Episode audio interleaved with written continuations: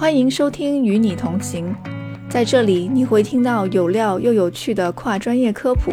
酸甜苦辣的治疗故事。我们的内容涵盖特殊教育、康复医疗、无障碍环境设计和相关科研等等。在这里，我们关注全年龄段的特殊需求群体，旨在服务家庭和社区，也希望借此机会跟国内外同行多多交流。感谢你来与我们同行。今天我们的嘉宾是国内自闭症圈子非常熟悉的邹小兵医生，他是国内著名的儿童发育行为专科医生。自1999年在广州中山大学附属第三医院创办儿童发育行为中心以来，邹医生在儿童发育行为障碍领域积累了极为丰富的临床、教学和科研经验。邹小兵医生率先提出自闭症稳态失衡致病机制，以及自闭症是具有发育障碍与神经多样性双重特征这一全新观念，创造性提出了基于自闭症文化理念下的干预三原则，并建立了三原则基础上的自闭症结构化社交行为干预模式 （BSR，Behavior Structured Relationship Model）。邹小兵医生创办的中山三院儿童发育行为中心，也是中国首个儿童发育行为障碍疾病专业诊疗机构和发育儿科学研究教学基地。二零一六年，中心参加了在日内瓦举行的世界卫生组织全球发育障碍儿童家庭养育者技能培训计划研讨会。随后，中国妇女发展基金会在中山三院召开了首次导师工作培训坊，中山三院也成为全国首家参与该计划的医院。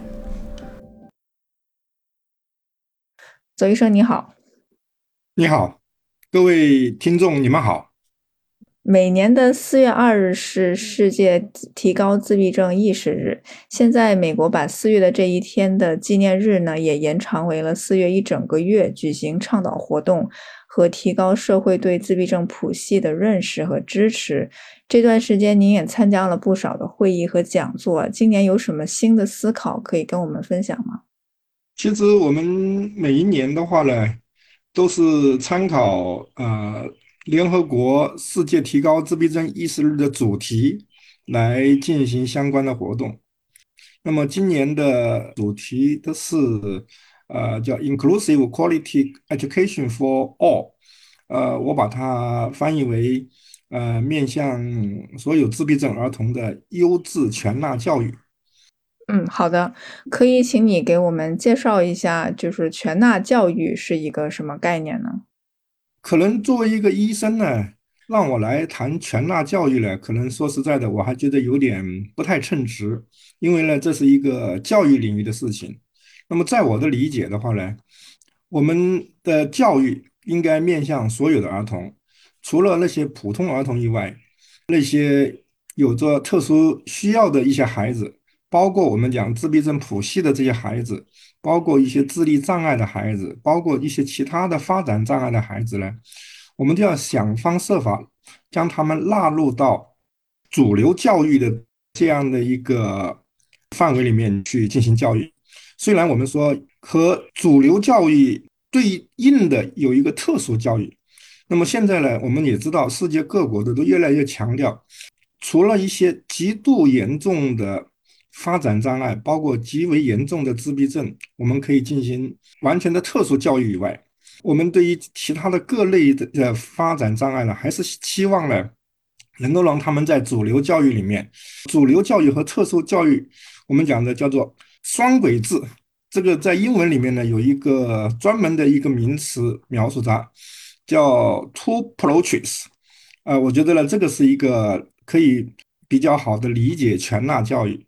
但是呢，今年的话呢，这个联合国这个世界提高自闭症意识日的主题呢，是一个 quality education，就是说要优质的全纳教育。那么为什么要增加这么一个优质这么一个说法呢？因为全纳教育呢这样的一个理念呢，其实在过去的很多年都一直在倡导着。那么在主要的发达国家，可能这方面工作呢做的还是不错。那么我们在我们中国还有一些发展中国家呢，呃，尤其是我们今天谈中国吧，这个也有越来越多的我们的普通幼儿园、普通的小学，甚至中学乃至于大学，都已经通过呃一些这样的倡导活动，比如说世界提高自闭症意识日，还有所谓世界提高自闭症意识月。等等各种各样的倡导活动呢，他们对这个自闭症的儿童、补习障碍的儿童，还有其他发展障碍的儿童，应该纳入到全纳教育去里面去呢，已经有所认识，也有所行动。但是呢，从质量的角度上来讲呢，还有很大的可以改善的空间。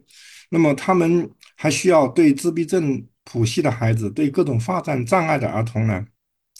有更加全面的认识理解。那么这样的话呢，他们才能够提供更好的支持。他们可能除了学呃学习一些主流教育的这个教育方法以外，他们还应该学会一些面对这种有特殊需要的孩子的一些教育方法、这个支持的方法，还有一些行为管理的方法、情绪控制的方法。只有这样的话呢，我们才能够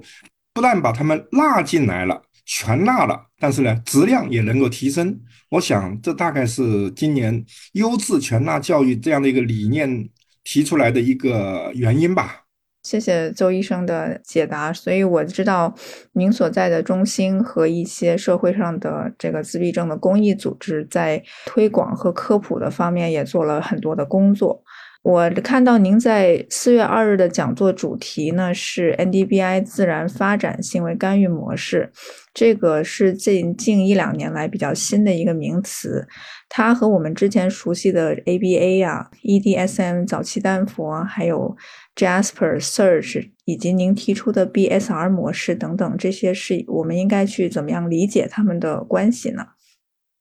？NDBI 或者说自然发展行为干预模式呢？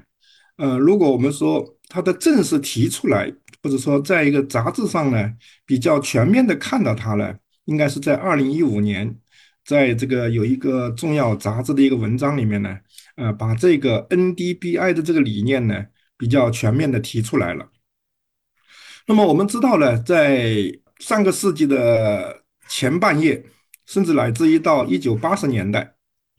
我们都认为自闭症谱系是没有办法治疗的。那么，一个孩子一旦被确诊为自闭症谱系障啊，一旦被确诊为自闭症，因为谱系障碍的概念呢，是一九八零年以后才提出来的。那么，一个孩子一旦被确诊为自闭症，他就被认为是严重的、不可治疗的，发生在婴幼儿时期的，将成为残障的这样的一种情况。但是呢，从一九八十年代开始，如果要说更早的尝试呢，应该说七十年代就已经开始了，就有一批行为主义者，他们就建立了在行为主义的理论的基础上呢，建立了我们今天所熟悉的 ABA 的这么一个理论，也就是应用行为分析疗法。在一九八七年的时候呢，美国加州大学洛杉矶分校的洛瓦斯教授。就采用他的这个 ABA 的方法呢，治疗了十九个自闭症谱系自闭症的孩子。他的研究报告指出，在这十九个孩子里面呢，有九个取得了显著的进步，甚至被被认为是治好了。呃，另外呢，呃，有九个呢也取得了一定的改善，只有一个呢没有什么明显的变化。那么当时这篇文章呢是震惊世界的。因为他把接近一半的自闭症给治好了嘛，虽然后来的学者呢对这样的一个结果呢是有所质疑的，但至少呢从那个时候开始，ABA 就被人们所熟悉，被人们所知道，也被传播，所以越来越多的学者呢就从 ABA 的方法，用 ABA 的方法呢来治疗或者说干预自闭症。或者说我们今天所说的自闭症谱系障碍，当然了，随着这个时间的推移，那么 ABA 呢，真的也在不断的发展。可以这么说，从一九八七年到二零一零年这么一段时间里面呢，那么大家都相信 ABA 呢，几乎是唯一有效的自闭症谱系或者说自闭症的干预方法。但是呢，其实也有一些其他的学者呢。嗯，提出来了一些，就是说对 ABA 的方法的一些这种呃疑问吧，啊，也提出来了。其实，呃，如果用按照 Lovas 那个时候的那个 ABA，或者说按照传统的 ABA，那么只关注一个行呃行为的原因、行为的本身、行为的后果，而不太具体的去，而不清楚的去考虑一个孩子的发展水平，他的具体的缺陷。也不考虑这样的一个干预，它到底在什么地方做？那么有可能它是不够全面的，或或者说可能取得的效果是不可持续的。所以呢，在后来呢，在这个时期就也出现了一种方法，我们称之为发展流发展流派、行为流派，也就是 ABA 了。还有一个发展流派呢，就在这个过程中呢，大家相互之间呢，互相的学习，互相的渗透。互相的促进，这样的话呢，就诞生了一个新的流派，或者说一个更加全面的，我们认为更加科学和先进的一个流派。这个流派呢，就称之为自然发展行为干预法。那么，在 ABA 的基础上，那么充分考虑儿童的发展水平，充分考虑每一个具体的有特殊需要儿童他的具体的缺陷，还有他的全面发展。那么也充分考虑到一个孩子的干预，他应该在什么样的一种情景中去进行，怎么样是可持续性、可获得，又是公平的，又是一个可负担的，他们就认为呢，看来 NDBI 自然发展行为干预这样的一个模式呢，是可以达到这样的一个目标的。所以呢，我们说，在二零一五年以来。或者说，我们今天所大家熟悉的，在美国、在中国，还有世界很多国家所流行的一些自闭症的干预模式，比如说大家所所熟悉的丹佛早期干预，呃，Jasper 这个 Impactor，呃，这个还有 Search。还有等等吧，有十几这个十十几个这样的一个模式呢。那么它因为它们都符合我们所说的 NDBI 的这么一个理念，那么它们呢也就已经被认定为属于自然发展行为干预，或者说叫属于 NDBI 了。那么，我们中山大学附属第三医院呢，在过去的十多二十年时间里面呢，也在不断的尝试着建立符合中国国情，那么和符合中国文化的一个自闭症干预的模式。那么这个干预模式呢，我们称之为 BSR。这个模式呢，在我看来，它也符合 NDBI 的理念的各个方面。对了，我也把它纳入到了 NDBI，或者说纳入到了自然发展行为干预模式。那是否我们可以理解为 NDBI 算是早期 ABA 和现在这个与时俱进的一个最新的科研成果？呃，呃，它是一个科研的理念。然后我们现有的许多不同的这些方法和模式，它们或多或少的都是。属于或者是符合 NDBI 的这个理念的，所以具体它使用的的这个名称的这个不同，或者是研发人员的不同，但它可能核心的理念都是相似的。这么理，它必须符合它那些基本的理念。它那些理念里面呢，有一些基本的要素啊，比如说我们刚才谈到的，它必然，因为它有三个关键词嘛：自然发展行为。啊，这个自然呢？就是说，他要求我们的孩子，我们的谱谱系障碍的儿童也好，其他发展障碍的儿童也好，其他的有特殊需要的孩子也好，他们最好的干预的地方是在自然的情景中。这是第一个自然。第二个呢，发展。发展呢，就是说要了解儿童的发展水平，要了解儿童的，呃，每一个有特殊需要的孩子，他的具体的缺陷在哪里。在考虑他的缺陷的同时，考虑全面发展，那么符合啊孩子的个性呐、家庭呐，还有这些各方面的特征。第三个呢，他完全接受这个 ABA 的这样的一种行为疗法的这么一些具体的一些手段。这是三个核心的元素，也是它的三个关键词。但是呢，它同时也有一些其他的要求，比如说呢，你如果声称你是一个模式。这个模式呢，必须有一些，比如说，呃，有家长手册，因为你要面对家长，你要有家长手册，你要有这个教师手册，呃，你必须是一个高保真的，这英文叫 fidelity，就是说你必须是那种原创者所设计出来的这些方法，呃，当它被用到我们的家庭中去执行的时候呢，需要有一个保真度很高。另外一个呢，它需要有个性化，不是说这个所有的孩子都是用一模一样的方法在训练的。同时的话呢，他还有有一些。在评估的过程，然后呢，在干预的过程，都有一些对他的这种数据化的一个记录的一个要求。因为作为 ABA 来讲，它为什么会成为大家所推崇的一种方法呢？其实呢，就在于他们对数据的这个管理呢非常的严格。它是用数字来说话的，是用实证来说话的。这个孩子的行为，它是可以计计呃，可可以用呃这个这个计量的、计数的。那么，如果我们说总是笼笼统统的说这个孩子改善了，改善了，但是呢，没有一个准确的这个呃这个这个数据来说话呢，那么是没有说服力的。但是呢，ABA 和发展流派融合而发展出来的 NDBI 或者自然发展行为干预模式呢，对这个东西呢是有要求的。当然了，也有一些其他的要求。这个我们的家长也好，读者也好，如果你希望完整的了解 NDBI 呢，是可以去参考一些书籍或者是一些文章的。好的，谢谢。据我所了解呢，NDBI 的这个这本书是他们的作者里面是有这个 BCBA 的研究人员，有心理学的研究人员，我还有看到这个。呃，SLP 就是我们美国的这个言语治疗师参与到他们的理论的研发里头，包括您刚才提到的一些符合 NDBI 的一些模式，也是有不同学科的专业人士参与到这些理论或者是方法的研发之中去的。我们是否可以这样理解，就是随着大家对自闭症的认识的提高，这些方法的不断的革新？我们不同学科的专业人士呢，也是应该去寻求一个整合，而是不断的去互相学习，这样才能够更好的为自闭症人士和他们家庭服服务。那么，对于这个不同学科的分工合作，周医生，你有什么看法呢？这是一个很有意义的问题，也是一个很有意思的问题。因为在美国呢，我们知道大家的分工是比较清晰的。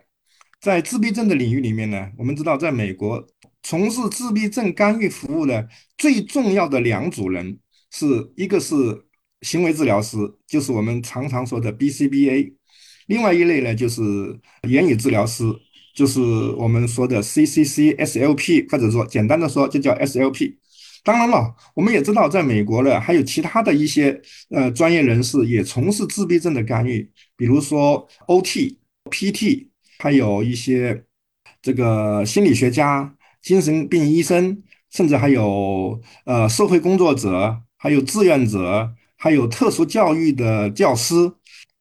我们注意到了，其实美国这样的服务呢，有它的优点。每一个这个有专业背景的人所对这个某一个孩子所进行的一个服务呢，有很高的专业水平的。但是呢，我们也知道了有一个缺点，因为每一个孩子呢，他通常呢都不太可能是有这么很多个专业的这样的人同时来为你服务的。这个时候呢，就可能会产生这个 BCBA 的人呢，就认为呢，他就只懂行 A 呃 ABA，呃 SLP 呢。或者说言语治疗师呢，可能就会呃更多的从语言理解、语言表达，或者说从语言的这个社社交沟通的角度去进行一些干预。OT 它就可能更多的是从这个精精细运动、生活自理的方面去进行干预。这个精神科医生呢，就可能会更大多的从关于这个精神一科用药啊、共患病的治疗。那么这样的话呢，就会产生一种，就是说你分得太细，结果呢，每一个孩子能够得到的服务呢，可能并不是都得得到，就产生了一种有需求整合的这样的一个需求。如果要是说有一个孩子能够接受一个专业人员，这个专业人员的话呢，呃，可能是有一个人是以 A B 呃 B C B A 为主，或者是 S L P 为主，这个 S L P 它同时。他同时也能够拥有 ABA 的知识，他也拥有一些 OT 呀、PET 呀、特殊教育的一个知识，或者说，当他不具备这个知识的时候呢，他能够得到一些这些人的这种顾问或者说指导，再去提供给这个孩子这样的一个服务。我会认为呢，在美国这样的一个模式呢，可能就更加可执行、可操作。现现在呢，重点是要讲在中国的情况。我们中国呢，其实的它的一个问题呢，就在于我们没有像美国那么多的 BCBA 跟那么多的言语治疗师。据我了解哈，在美国有超过二十万的言语治疗师，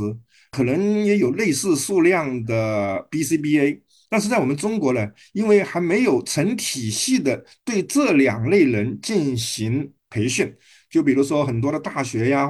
并没有这样两类人的培养。我们现在在国内做这些工作的话呢，主要是少数的一些从美国、英国，还有一些呃这些呃发达国家留学回来的，或者说是全职或者是兼职，其实这个数量呢真的是很少很少。